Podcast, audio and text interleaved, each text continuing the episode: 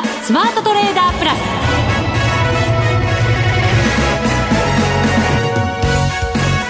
ス。全国のリスナーの皆さんこんにちは。内田まさです。この時間はザ・スマートトレーダープラスをお送りしていきます。この方をご紹介しましょう。国際テクニカルアナリスト福永博之さんです。こんにちは。よろしくお願いします。よろしくお願いします、はいさて今日の日経平均株価反発となりました。95円60銭高で終わっています。はい。まあちょっと今日はですね方向が定まらない一日でしたかね。そうですね、えー、寄り付き後9時30分に2万1308円88銭が、今日の安値で、えー、その後10時40分につけた高値がそこから300円ぐらい上ええー、そうですね。なんですよね、はいもう本当にあのー、まあ、報道でですね、うん、あの、マーケット拡乱されてしまったというような、そんな状況なんですけど、はい。あのー、まあ、日経平均だけに限らず、あと、為替もそうでしたし、あとそれから、まあ、残念なことにこうトピックスはマイナスのままなんですよね。そうですね。えー、小幅ではありましたが、マイナスで終わりました。マイナス0.28ポイント。そうですね。はい、ですから、結果的にですね、まあ、今週末は、あの、オプション、まあ、明日ですけども、オプションと、それからミニ先物の S q がありますので、うんまあ、なんとなく日経平均はその、まあ、思惑というとちょっと語弊があるかもしれませんけど、まあ、なんちょっと上げたい人たちですね株価を、はい、押し上げて終えたいっていう人たちの思惑がこう勝ったのかなというねなんかそんな感じがしますけどもね。そうですね、景気もなんか、まあ強かったアメリカですらちょっとやっぱり停滞っていうふうになってきてる中、はい、もうそろそろ本当に米中のこの貿易協議が少しでも進展してくれないとなっていうところに来ましたからね。そうですね。えー、まあ、ただその報道がですね、あの、まあ、先ほどもお話しましたけども、まあ、なかなかその本当なのかどうなのかっていう確認が我々できない。そうなんですよ。あの、もう本当にあの、まあ、もちろん報道を信じたいんですけど、ただ、えー、報道ベースですと、午前中は、まあ、あの、えー、あまりね、いい話が伝わってこなくて、で、それから後になってちょっとまたいい話が伝わったりだとか、はい、これもあの、順番が逆だったらまた全然違う動きになってますからね。本当そうですよね。えー、で、これまでも貿易協議、ちょっとこう期待をさせるような形になりつつ、はい、まあこれも報道ベースですけど、えー、結果ダメでしたよっていうことが続きましたから。そう。なんですね。え。ー、ですから、あのー、まあ、米中の閣僚級協議があって、まあ、その前にもなんか時間級協議というのも今行われているようですから、まあ、報道のその動きといいましょうかね、中身を確認できない間は、まあ、今日のような値動きを考えるとですね、ちょっとやっぱりあのポジションは持てないなというのがそうですね、まあ、本来と言いましょうかね。あの石橋を叩いて渡るこの番組は。おすすめとは言いませんがあのそうですよね、えー、もうあのこれを言ったら身も蓋もないんですけど結果が出たとしてですよ、い。い形で、はい、だけどそこからのちゃぶ台返しもまたありそうな感じが しちゃうのでまあまあ確かにそれ言うとね。になってるわけですよ。いやそれはもう本当その通りだと思います、うん、まあ、ですのであのまあ今のこう事実と言いましょうか、はい、確認できるところをですねえー、しっかりと皆さんにお伝えしながら、はい、えー、内容をですね、まあ、振り回されないということも含めて、はい、対応の方をお話したいと思います。そうですね。はい。え番組後半には月1ゲストマネックス証券チーフストラテジストの広木隆さんにご登場いただきます。はい。なので今日はいろんな見方が聞ける日ですから、ね、はい、はい。ぜひ参考になさっていただきたいと思います。それでは番組を進めていきましょう。この番組を盛り上げていただくのはリスナーの皆様です。プラスになるトレーダーになるために必要なテクニック、心構えなど今日も身につけましょう。どうぞ最後まで番組にお付き合いください。この番組はマネックス証券の提供でお送りします。スマートトレーダー計画、よーいドンさあ、それではまずは福永さんに今日の相場のお話伺っていきましょう。日経平均改めて21,551円98銭で終わっています。プラス95円60銭です。はい。あのー、まあ、参考になるかどうかですね。まあ、明日しかないので、えー、まあ、明日しかというか、まあ、これからもまた何回かあるかもしれませんけども、はい。まあ、あの、目先は一応、まあ、今晩から始まってですね、明日まで、ですから、まあ、最終的な結論というのが、えー、出る可能性があるとすれば、まあ、12日ですから、まあ、土曜日っていう形でしょうかね。朝方とかね。そうです、ね。あと夜中とかね。そうですね。だから、はいまあ、とりあえずはニューヨークの方でちょっと影響するぐらいですかね。うん、その可能性は、まあ、十分ありますよね。日本だと3連休明け、はい、になりますよね、ですね。それで、あのー、まあ、そうした中で日中の動きと、うん、日中の報道と、それからあと夜の報道でですね、これやっぱりあの、今回というか今日もそうだったんですけど、ニュースソースが違うんですよ。二つの報道の。うん。一つは、ネガティブ報道ですね。えー、時間級協議で進展が見られなかったというのを伝えたのが、チャイナモーニングポスト。はい。これはまあですから、香港ですかね。そうですね。中国側というと、まあこれもまたちょっと言い過ぎかもしれませんが、えー、あの中国よりの、まあ、そっちの情報に近いってことですね。はい、中国に近い。はい。まあ、ひいきしてるとかそういう意味ではなくてね。そうですね。はい。あの、情報としてはそちらの方に、まあ、そちらの情報が取りやすい、中国の情報が取りやすい方の側の、あの、まあ、ニュースソースと。はい。で、一方で、あの、まあ、今度米中が通貨協議、通貨協定を結ぶとかですね。はい。それからあと、中国ファーウェイの一部の製品供給を認めるとかですね。うん、これはまた別の、まあ、報道なんですよね。これはアメリカよりですよね。はい、ですね。まあ、まあ、トランプさんよりかどうかわかりませんが。そうそうそうそう。はい。ですので、あの、ニュースの中身を見ても、これはどちらがどう発信しているかっていうのを、まあ、ちょっとこう、小説チックに読むとですよ。はい。ね。えー、チャイナポストの方は、まあ、チャイナモーニングポストですかね。まあ、こちらの方はですね、あの、ちょっと、まあ、あまりこう、歩み寄るという姿勢を見せすぎると、うん、あの、ちょっと足元救われて、もっとまた強いこと言われるかもしれないからと。いうようなことを、まあ、流しているのかもしれませんし、はい、一方でそれを見たアメリカ側が、まあまあそう言わずにということでですね、あの、リークしてるかもしれませんし、はい。まあこれね、お互いその、それぞれの情報を見た後に発信しているかどうかもわからないんですが、まあそうですよね、えー、でもなんとなくメディアも巻き込んで駆け引きしてるようには見えますよね。そうそうね、本当そうですよね。うん、なのでですね、あの、まあ、どこが伝えてるかっていうことも、これ今のあのニュースの中身、あるいはこう結果を読む上で、はい、すごくなんか大事になっているのではないかなと。今日の報道もそうですけれど、はい、このところ中国の方が、なんとなくもう米中協議いいよ、みたいな感じになっていて、はい、いやいやアメリカはちょっと前のめり、みたいな、そんな感じにも見えなくないですもんね。いやでもその本当にその通りだと思いますよ。あの、もう一つは米朝協議の方もそうだったじゃないですか。そうですね。ええあの、北朝鮮の方が、いやもう決裂したんだというふうに言っているという報道が伝わって、一方で、まあアメリカ側はですね、まだ、あの、次回の協議の、まあ、まあ、競技を探るというんでしょうかね。まあ、そういう、あの、報道が出たりしてますから、はい、なんとなくですね、あの、相手側、アメリカ側から見た相手側が、ちょっと嫌がりつつあって、で、それをですね、なんとか、まあ、一緒に席に座って話そうよっていうようにね。はい。そういうふうに、まあ、あの、なだめているような、なんかそんな印象なんですよね。ここまででもトランプさんが大統領をしてきて、はい。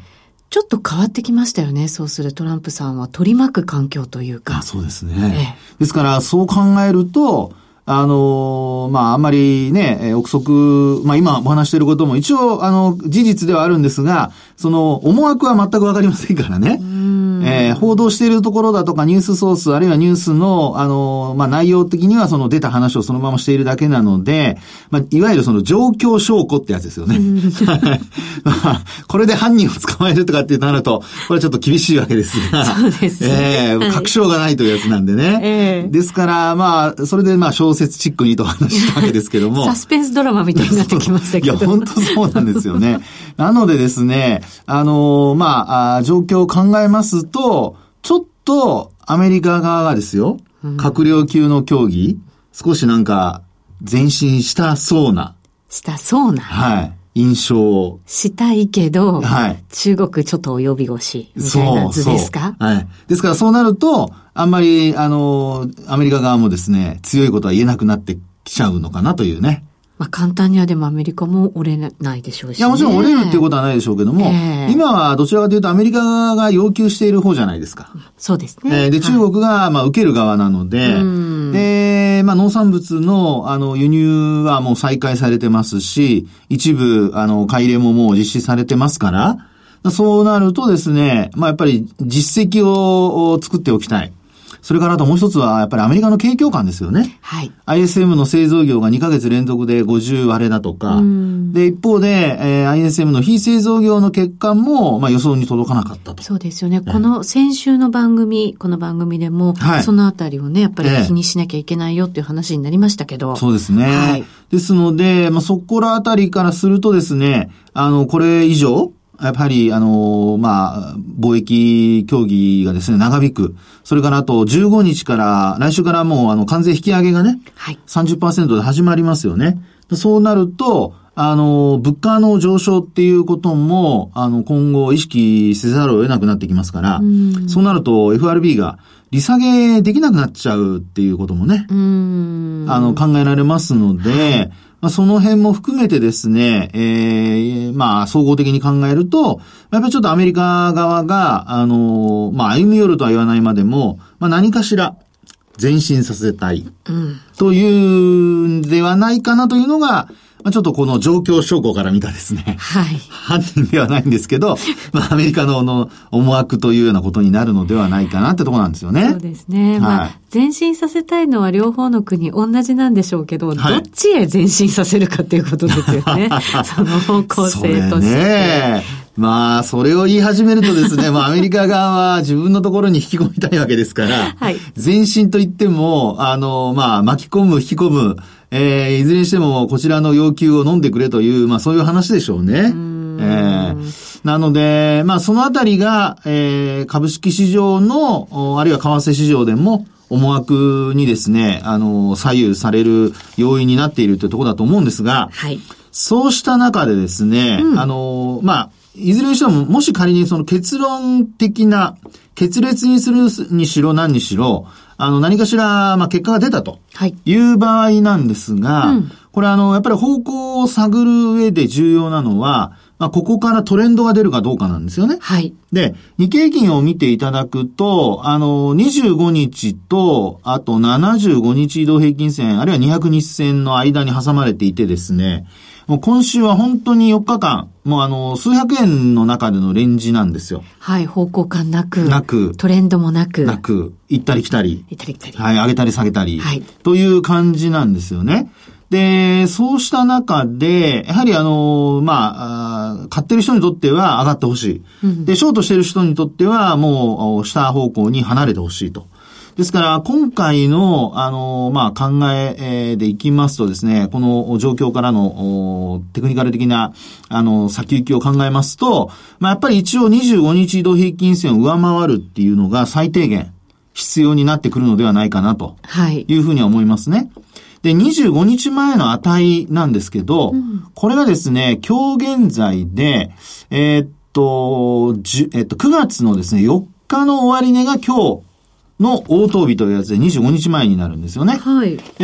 えー、明日、金曜日は、あの、9月の5日になります。はい。で、そこからですね、明日でまあ1週間終わって、あと3連休じゃないですか。うん、そうすると、来週の3連休明けの前半で、株価がですね、あの、2105、21,500円超えてこないと。まあ今、今日は21,551円ですけども、21,500円を上回ったまま維持できないと、これ25日線が下向いてくるんですよね。あ、そうなんですね。はい。はい。なので、えー、えー、この、今、すごく急角度で上向いている25日線がですよ。うん、あの、21,500円を今上回ってるんですが、これ上回ると同時に来週後半にはですね、21,700円ぐらいまで上がっていかないと、うん25日前の値と当日の値が入れ替わることになりますので、はい、高い値が捨てられて、で、えー、低い値が入ってくると。そうなると合計値は、まあもちろん下がるわけですから、はい、25で割った数値は下がるわけですから、日経平均株価の25日移動平均線は、下向きに変わってくる可能性がありますよってことです。下向きになると、はい、そのまま値段、抑えられちゃう可能性の方が強いってことになるんですか？抜きやすくなるとかそういうことではないですよ、ね、抜きやすく近くなるっていうね、そういうあの意味合いとしてはいいかもしれませんけど、あの、下向いてくるっていうのが何か、な、何を意味するかなんですが、はい、やっぱ損益状況を表しているというふうに考えるんですよね。そうか。そうすると、はい、えっ、ー、と、手仕舞いなんかも出やすくなるってことになるんですかね。まあそうですね。要は、高いところで買った人たちの平均価格が、あの、まあ、あ実際にはこう下向きになるってことは、その前に買った高い値段で買った人たちの値、あの、からするとですよ、はい、平均価格が下がってきてるわけですから、これは明らかにまあ損失になっちゃうわけですよね。そうですよね、ええ、お金の周りは良くなくなりますよね。そうですよね。あとは、あの、戻り売りが出やすくなるってことになりますので、やはりあの、明日、金曜日、まあ、結論が出るかどうかわかりませんけど、あの、最低でもやっぱり25日移動平均線を明日以降ですね、3連休明けも含めて、えー、25日移動平均線を上回る。で、特に週後半にかけて上回っていかないと、上回ってなおかつ水準切り上げないと厳しくなりますよってことになると思いますので、えー、まあ、ドル円も同じです。これも、あの、下向きの今、あの、バイアスがかかったと言いましょうか、はい、あの、20日移動平均線に届かないような状況になってますのでね。ですから、あの、今日一時的に、そのさっきお話した状況でドーンと上がりましたけども、はい、これもやっぱり20日移動平均線を上回って、で、維持していかないと、トレンド的には上向きのトレンドというふうには言い切れませんのでね。ですから、あの、競技の後、あるいは競技でも、その悪いもいいもないというような、あの、ニュートラルな状況になる可能性もあるんですが、まあ、その場合でもですね、いずれにしても20日線を上回れないと、ちょっと上値が重たくなるっていうことを頭に入れながら、日経平均は25日線を上回れないと上値が重たくなるっていうことを考えながら、えー、明日は取引をするというのを、まあ、ちょっとこう意識していただくといいかなと思います。そうですね。株も為替も、まあ、ちょっと期待感を今、少しだけ織り込んだ形なわけじゃないですか。そうですね。はい、で、支えられている。はい、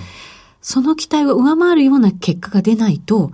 ちょっと上のトレンドは出にくいぞってことになるんですかね。厳しいな。何がですか？私の質問が。何ですか？さすがだな。答え、答えじゃないですよね。まあでもね、本当に内田さんのね、あのー、今の指摘通りで、はい、やはりあのー、織り込まれているとなるとね、どこまではね、売り込んだかちょっとわかんないんですけど、本当に。でも今日のやっぱりドル円のあの動きだとかね、見てますと、はい、結構やっぱり、あの、期待値はある程度織り込まれてる可能性があるので、はい、ちょっと注意しておきたいところではありますよね。はい。はい。わかりました。以上、ここまでは、スマートトレーダー計画、用意ドンでした。日本株投資をお楽しみの皆様。今注目のアメリカへ投資してみませんか？米国株に興味はあるけれど、なんだか難しそうだなと思っている方。実はそうではありません。米国株は1株から購入可能。株価は100米ドル以下のものもあり、1万円程度の投資で、あなたもアメリカ企業の株主になれます。少ない金額から投資でき、始めやすいのが米国株の特徴なんです。多くの企業では、配当は3ヶ月ごとに支払われるので、配当金をもらえる楽しみもあります。日本でもサービス展開するアメリカ企業は多く、日本人にも身近になっていることで、米国株投資を始める方が増えています。マネックス証券の米国株取引手数料は、税抜き0.45%で、最低取引手数料は無料。買い付け時の為替手数料も来年1月7日まで無料です。特定口座にも対応しており、3000銘柄以上の取扱銘柄をスマートフォンアプリでも取引が可能です。さらに、マネックス証券では、取引手数料を最大3万円までキャッシュバックする、米国株取引デビュー応援を実施中。マネックス証券なら、取引手数料実質0円で、米国株投資を始められます。米国株なら、マネックス証券。今すぐ、マネックス証券、米国株で検索。米国株式及び米国 ETF、リート、予託証券、受益証券発行信託の受益証券などの売買では、株価などの価格の変動、外国為替相場の変動など、または発行者などの信用状況の悪化などにより、元本損失が生じることがあります。お取引の際は必ず、契約締結前交付書面を十分にお読みください。マネックス証券株式会社、金融商品取引業者、関東財務局長、金賞第165号。ザ・スマートトレーダープラス。今週のハイライト。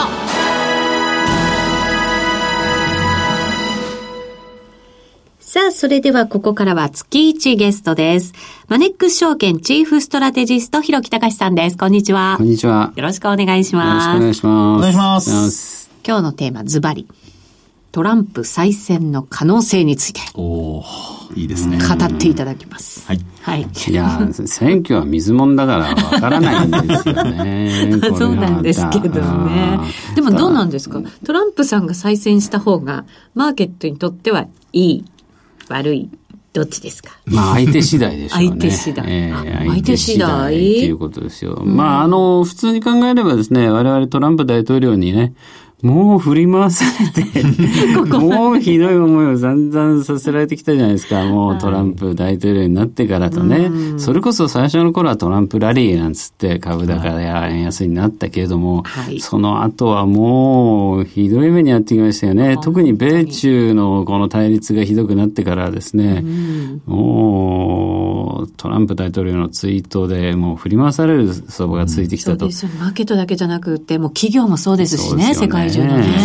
まあ本当にもう、こう、言動やいろんなことがもう、これまでと考えられないような、まあ、常識外れの大統領だったんで、普通に考えればですね、変わってくれた方がなんかほっとするような気がするじゃないですか。はい、でもそうすると、対抗馬の民主党にもっとすごいのが出てきちゃったですね。これはちょっとじゃあトランプさんの方がまだいいんじゃないかって話になっちゃうわけですよね。えー、そっちの比較で。そういうことですよね。マーケット目線から見ちゃうとね、やっぱり株価を大事に思ってくれてるっていうところは そうなんです。そうなんです。えー、だからね、そう、だからそう考えるとなんかね、マーケットの人間イコール、なんか良くない人みたいな感じになっちゃうんじゃないかっていう。ちょっと違いますけどね。でも結局ね、なんかそういうことになりそうなんですよね。っていうのは、Mm. あの、弾劾の手続きが始まりましたよね。はい、で、これって、あの、ロシアゲートの時はですね、全然だんまりで民主党をやらなかったわけですよ。うん、全く動かなかったわけですね。そうですね。今回ウクライナの話になった途端にですね、ウクライナ疑惑がこう出て、明るみに出たらもうすぐ、こう、ペロシ下院議長がですね、もう弾劾の手続き進めるって言って、ここまで来ちゃったわけですね。はい、じゃあ、この差は何なんだろうと、あの、まあ、えーえー、ことの傾聴っていうことは比べ物にならないですけど、でもやっぱりロシア疑惑の方が、まあ今回のウクライナに比べて、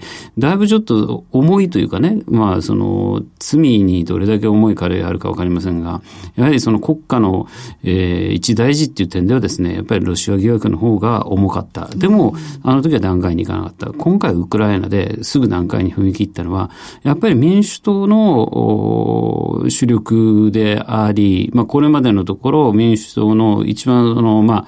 えー、大統領選出馬のね、トップランナーだったバイデンさんが標的だったっていうことじゃないかと。はいこれも完全にトランプ対バイデンっていう戦いになってたので、うん、そうするとやっぱり民主党としても、こう、乗り出さなきゃいけないという、だもう完全に選挙の観点からの弾劾なんですよね。はい、で、ロシア疑惑の時に弾劾に動かなかったのは、やってもどうせ通らないからなんですよ。まあアメリカの歴史の中で弾劾が成立したことなんかなくて、ウォーターゲートのニクソンの時はもう自分からニクソン辞任しちゃったし、クリントンの時は不成立だったと。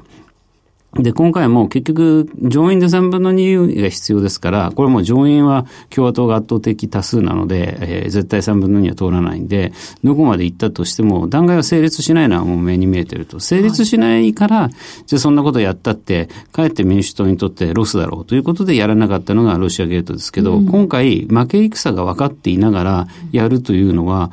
この弾劾の過程でいろんな人間をこう公聴会だとか言ってですね、いろいろ議会に引っ張れるわけですね。そこで、まあいろいろ叩いていくとトランプ政権のあらとかですね、うそういうところがもう何かしら出てくれば、要は選挙戦で相手にマイナス点を与えるっていうのは、これアメリカの選挙のやり方なんで、はい、もう本当にそう、もうスキャンダル暴き合戦ですからね。あの、言ってみれば選挙戦っていうのは。ここからさらにね、えー、それが、ね、だからそれがもうちょうど走ってるわけですよね。えー、ここからもうこれ選挙対策で、とにかく弾劾の手続きでトランプ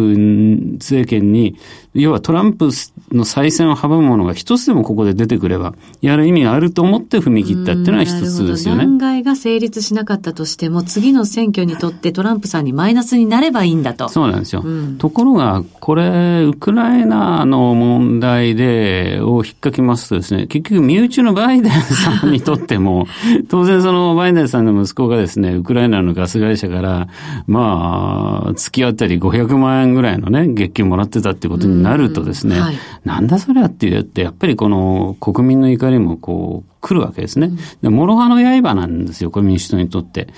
でも、あえてそこまで考えてるか分かんないんですけど、バイデンさんが民主党の、まあ、とりあえずトップランナーだったっていうのは、まあ、副大統領の経験しかることながら、さることながら、やっぱり中立で、一番その中道なところの穏健なところをもう、お、お票を取れるという読みなんだと思うんですよ。うん、でもね、今のアメリカで、その中立とか中道とか中間層とかそういうのもうなくなっちゃってますから、トランプさんが誕生したのもね、中立じゃないからっていう。超富裕層か貧困層かのこの二極化なんでね、完全な分断なんで、で、ある意味そのトランプ大統領生まれたのも、ラストベルト地帯の、こうね、置い置き去りにされた白人の労働者の、まあ、怒りを吸収する格好で、まあ、えー、生まれ、あの、生み出されたのはトランプ大統領だと。はい。ところがですね、昨今の経済状況を見ると、アメリカ全体にこう、かなりその ISM のね、製造業景況感指数なんで10年ぶりの悪さですけれども、中でもやっぱり中西部のラストベルトのところの景況感って一段と落ち込んでるんですよね。で、これはやはりその製造業が不振になってるっていうのは、これある意味構造的な問題があって、うん、そこでいくらトランプ大統領がですね、中国と戦うんだとか言ったって、製造業良くならないですよ、これ、アメリカのね、今更。